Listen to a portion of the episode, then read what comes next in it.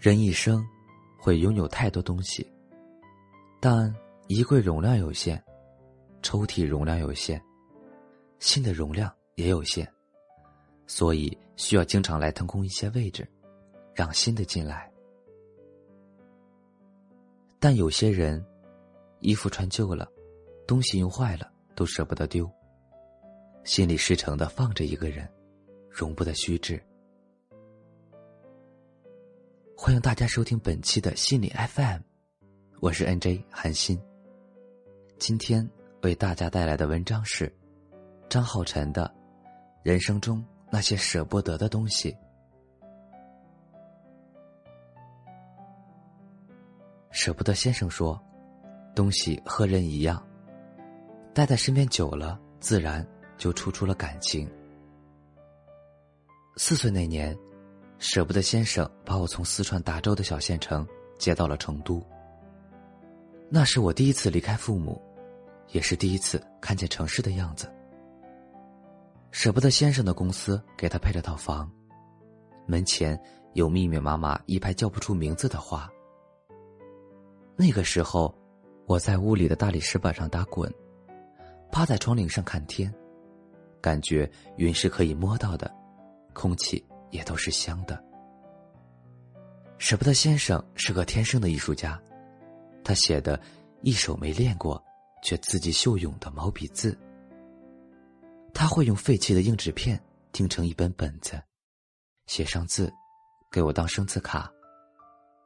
以至于在我上小学一年级的时候，就已经认识了几百个生字。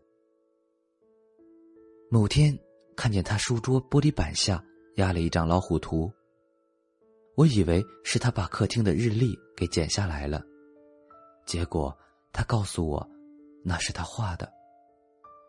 没学过画画，但却懂得用水粉。更夸张的是，老虎身上细致的白色毛发，都是一笔笔勾出来的。除此之外，我十岁之前的头发，都是他给我理的。每本新书的书皮。都是他给我做的。养仓鼠的小窝是他给我搭的，就连自行车、台灯、计算器坏了，也是他给我修好的。他拥有一切我无法企及的能力，活脱脱一个现实版的哆啦 A 梦。在父母来成都之前，我跟舍不得先生一起生活，所以建立了非常深厚的革命情感。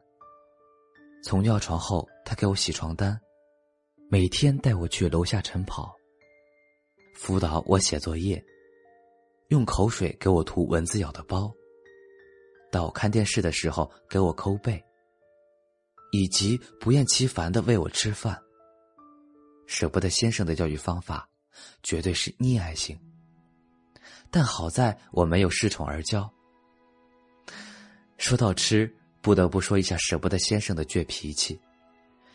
他不喜欢下馆子，每当我在他面前说到我在外面吃到的菜时，他总能默默的记着，然后想尽各种办法学会那道菜，顿顿都做给我吃。以至于从小到大，我的主食就是各种啤酒鸭、炸虾、水煮鱼等高油量大菜。六年级毕业后，同龄人有了审美。当自己因为身体被取了绰号，才意识到这些大菜的罪恶。初二那年，父母在成都买了新房子，我自然要离开舍不得先生，跟他们一起住。但好在离他家也就半个小时的车程。还记得搬新家那天。舍不得先生给我打包行李，他从床底下拉出一个小铁箱子，想让我爸带上。我打开一看，里面装满了小时候的玩具和不穿的旧衣。我会呛他说：“没用的东西就丢掉吧。”他倒是执拗，抢回铁箱说：“那我给你保存着，等你老了看到这些，可全都是回忆啊。”他舍不得的还有很多，比如那本我已经画花了的生字卡，他至今都垫在自己的枕头底下。比如那把给我理了好多年头发的剃刀。上了初一后，我再也没让他给我理过头发。每次从理发店回来，他总是怪我妈，说头发理的不好看。为此，我还跟他闹过别扭。爸妈买了车后，想带他去外地逛逛，他偏说费油，不如在自己的桃花源里自在。还有他给我做的每一道大菜，自己都舍不得动一下筷子。以及这么多年，我犯了大大小小的错误，他也舍不得骂我，倔脾气，对吧？高三那年是我黑暗奋斗期，每天睡五个小时，疯狂的背书。舍不得先生怕我妈照顾不好我，便每天走几公里路来我家做饭。让他就在我家睡，他不肯；开车去接他，他也不愿。胸有成竹的说：“每天早上五点钟起来锻炼身体，这点路不在话下。”一模成绩下来后，危机感化成了彻头彻尾的压力。我坐在凳子上，看着肚子隆起的几层肉，心烦。偏偏这时，舍不得先生又端上了一碗自己包的包子。我脑袋一热，便拿他出了气，嚷嚷：“长这么胖，就是因为他给我吃的太好了。明明不想吃，还偏给我做。没人喜欢胖子，老天才不会给一个胖子任何机会。”这一闹，舍不得先生直接吓回了自己家，一个星期都没有出现。我心里对自己也怨怼，但就克制不住。那几天眼泪哗哗的掉，感觉差不多把后半生的都流完了。后来因为朋友的外公去世，葬礼上我看着宾客围绕水晶棺材里的老人转着圈默哀，一下子心慌了，跑回舍不得先生的家，狠狠道了个歉。高考结束。成绩还算理想，还记得刚上高三那时候，家里人就讨论过填志愿的问题，几乎一致建议我就留在成都，唯独舍不得先生高调支持我去北京。填志愿之前，他专门找过我，语重心长的告诉我哪个城市才能装得下梦想。他说自己年轻时在战场上立了功，回来就被派到北京。他喜欢那座城市，事业也顺风顺水。但为了把一家人的户口从村里迁到城市来，不得不回到了四川。除了惊讶这段经历之余，我故意呛声：“怎么，你舍得让我一个人去北京啊？”他说：“舍不得啊，但也没办法，总觉得欠着你。我知道。”你怪我从小就把你当个女孩养，把你宠太坏，绑太紧。你心里一定是怨我的吧？所以，走了也好，去看看外面的世界。听到这，话不多说，我抹了把眼泪，就抱住他的脖子一顿哭，觉得自己就是个混蛋。越是被给予太多爱。越是不着调的埋怨，最后我还是去了北京，但心里暗自起了誓，一定要把舍不得先生拽上飞机，让他回一趟北京。来北京的第一年挺顺利，工作和写书都风风火火的。听我妈说，舍不得先生几乎走到哪儿都把我的书带在身上，尽管他根本看不懂。还总是装模作样的拿着放大镜，来回读开头的那两行，高度总结出那是讲年轻人的爱情故事。放假回去的时候，特意掀开他的枕头看看，那本字卡据说被我弟撕烂了，取而代之的是我的书。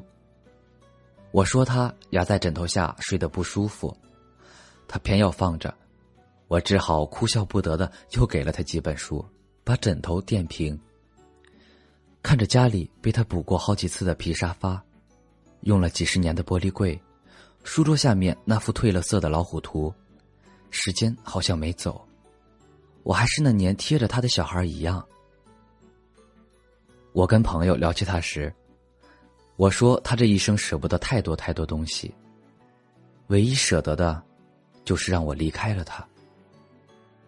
我跟舍不得先生靠电话联络感情，起初是隔天打一次，后来工作渐渐繁重，他打来的时候，不是在开会就是在忙，到现在变成一周一次，但时间久了，每次的话题都围绕身体好不好。工作忙不忙，吃的好不好？于是我便失去了耐心，连那唯一一次的通话都觉得麻烦。只是他每每挂电话之前都是那句：“我听听你的声音就好了。”又总是触到了我的神经，然后心里把自己骂上一万遍。好像总是这样，有了自己的世界后，亲情需要随时提醒。看见故人去世，才感叹家人老了，要多多陪伴；看见一篇文字，听了一首歌，才会幡然醒悟自己对家人是不是做的不够好。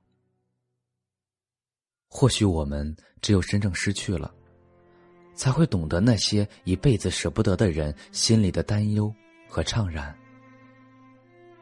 现在我一回家，舍不得先生仍会做一桌子大菜，只是。味道不那么好吃了，因为他总是忘记放盐。我坐在他身边的时候，他也总会不自觉的把手伸过来给我抠背。只是，没多一会儿，他就低着头睡着了。我看着他的头发又白又硬，像一根根鱼线。电话里，他呜咽着重复上一次的话题。我在说话的时候还经常，喂喂喂喂。我以为是自己手机的问题，一看铃声已经最大，再听着那一声，喂，鼻子难免泛酸。时常想起年少时，舍不得先生碰见熟人常跟他们握手，我总会没礼貌的扳下他的手，不怀好意的盯着那些人。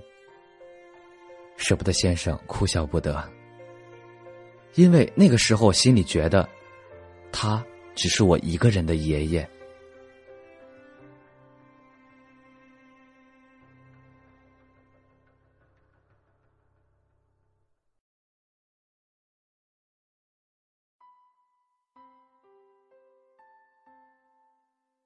感谢大家收听本期的节目，如果你喜欢我们的节目，请继续关注。心理 FM，请记得，世界和我爱着你。